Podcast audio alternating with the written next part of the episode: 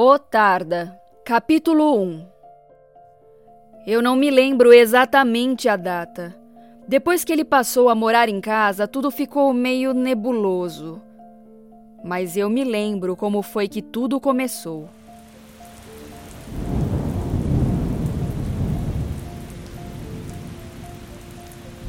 As tempestades sempre tiraram meu sono. Acreditava ser algo comum em meninas da minha idade. Eu fazia o tipo durona, abraçava o cobertor e juntos passávamos por grandes provações. Mas se as coisas apertassem, corria para o quarto da minha mãe. Foi uma noite fragmentada pelos clarões que insistiam em invadir meus olhos fechados como flashes vermelhos. Eu sabia o que diziam as lendas, então fiz como das outras vezes. Repeti o que minha mãe sempre me dizia. Relâmpagos são pedacinhos de um dia bonito tentando acender a noite. Relâmpagos são pedacinhos de um dia bonito tentando acender a noite. Relâmpagos são pedacinhos de um dia bonito tentando acender a noite. Eu ouvi um barulho seco nas telhas de barro. Nosso quarto não tinha forro no teto. Então levantei-me de imediato. Infelizmente, não era um pesadelo. Eu sentia o terror crescendo dentro de mim, pulei da cama. Em seguida, ouvi os passos do meu irmão no quarto ao lado. Descemos as escadas correndo em direção à cama dos nossos pais. Que? O que foi?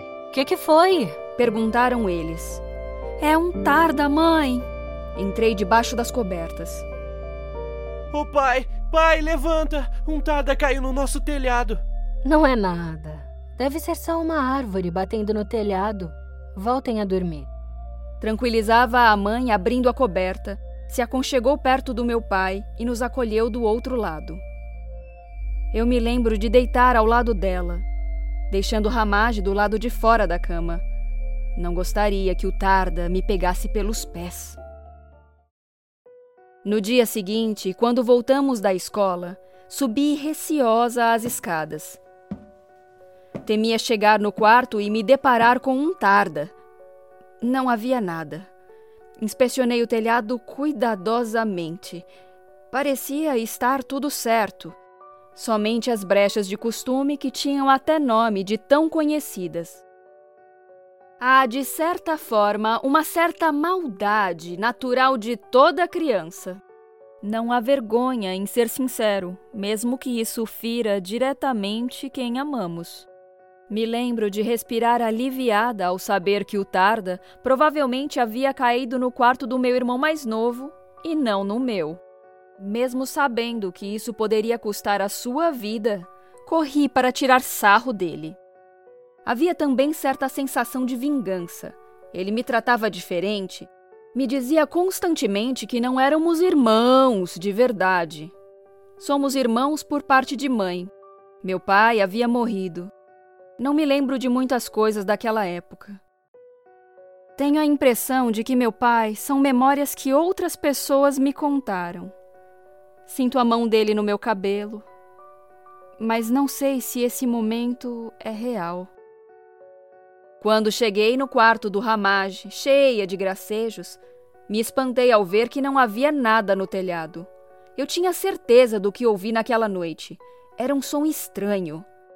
E se ele estivesse atrás da minha mãe? Um frio na espinha. O sol começava a cair e o terror voltava a nascer em mim. Eu tinha certeza de que ele estava lá, em, em algum lugar, esperando o momento certo de se apresentar. Algumas semanas se passaram. Na escola, fizemos desenhos em homenagem a nossas mães. Eu tenho um filme guardado na memória sobre esse dia. São pequenas fotos sequenciais, restos de imagens que compõem esse momento. Eu abro o portão, tentando correr mais que ramagem, empurro a porta, jogo a bolsa no chão da cozinha, a folha na mão, amassada de tanto correr. Subo as escadas tocando os pés apenas nos degraus pares. Paro nas costas da minha mãe. Ela estava agachada no chão do meu quarto. Tinha um pano nas mãos e um rosto molhado de lágrimas e suor.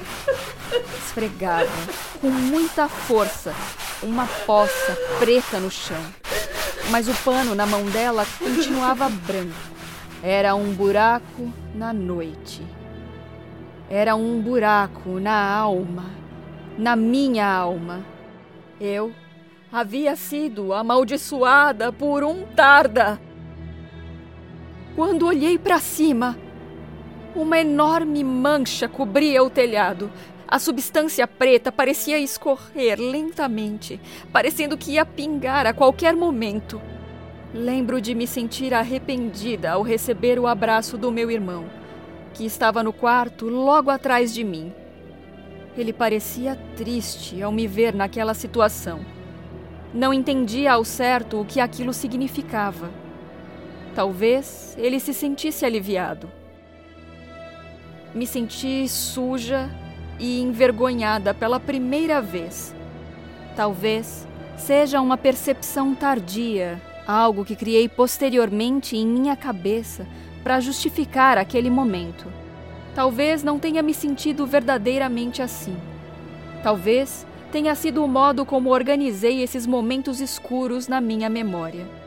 As semanas seguintes foram cheias de mimos silenciosos eu podia dormir com meus pais, recebia morangos no café da manhã e me deixavam repetir a sobremesa. Tudo isso era negado ao meu irmão.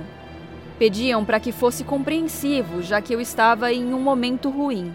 E eu, claro, usufruía desse pequeno poder em busca de algo que me afastasse da imagem do Tarda em meu quarto. Algo que não durou muito. Nos meses seguintes, as pessoas julgaram que eu era bem crescidinha para lidar com os meus problemas. Me disseram que eu deveria lutar contra isso, mesmo eu dizendo que não estava pronta. Fui jogada de volta à jaula dos leões. Eu teria que aprender a lidar com aquilo. Hoje, mais velha e sábia, entendo aquilo como um gesto de desejo. Minha família realmente gostaria que eu soubesse lidar com o fato de ter um tarda no meu quarto. Gostariam que eu fosse forte e superasse isso. Voltasse a ser a garotinha sorridente que ocupava a casa com risadas e travessuras.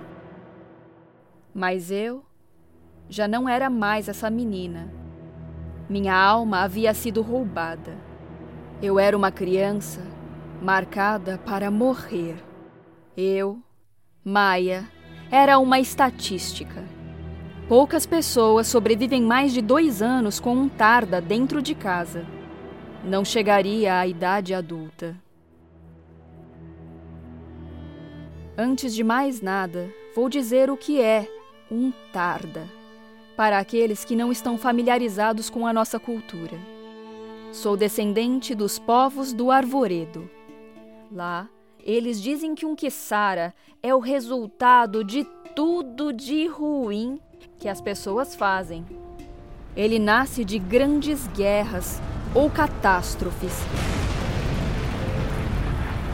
Eventos em que muitas pessoas sofrem.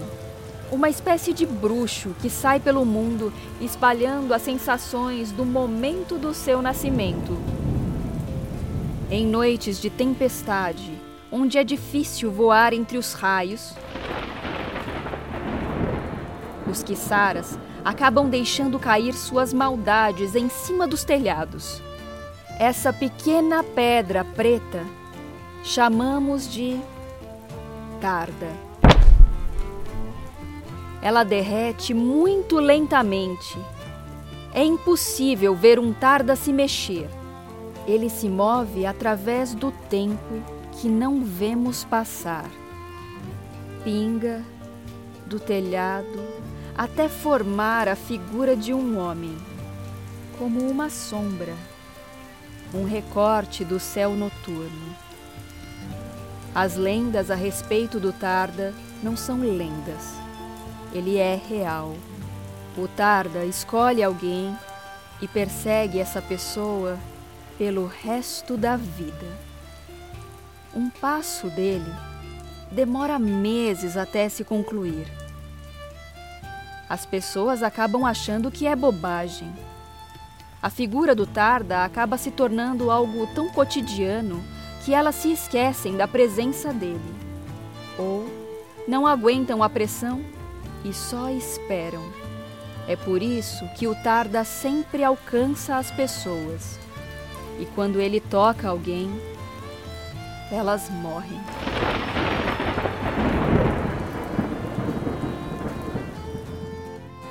Você deve ser como eu e pensar: mas se ele é tão lento, por que você não fugiu?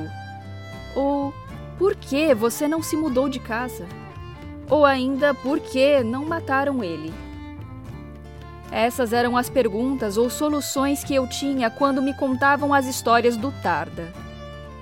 Me parecia bobo ter medo de um monstro que não podia correr. Mas de repente, lá estava eu, em um quarto, cercada por problemas econômicos que eu não entendia, me impossibilitando de fugir dele, que crescia dia a dia no canto do meu quarto. Ele não pode te fazer mal. Você é mais rápida do que ele, você é mais forte e inteligente. Eu sei que era a tentativa de me fazer uma criança forte, sem medo. Mas não funcionou, mãe. Eu minguei, como a lua mergulhando no escuro. Já não dormia mais. Ficava apenas observando, esperando o dia em que ele pingaria mais uma gota para formar sua sombra enorme sobre mim. Eu não conseguia me concentrar nos estudos. Me olhavam de forma estranha. Os passeios em dias ensolarados já não eram felizes como antes.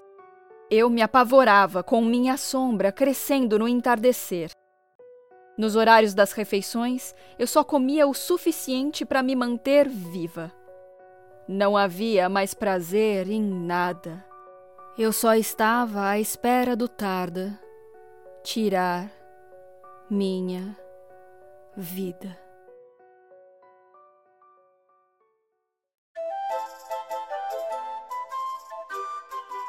Você acabou de ouvir o conto O Tarda, capítulo 1.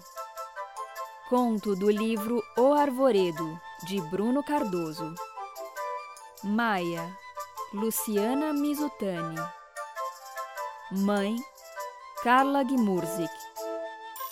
Pai, Cristiano Cobra. Irmão, Fernando Mais. Uma produção O Bardo.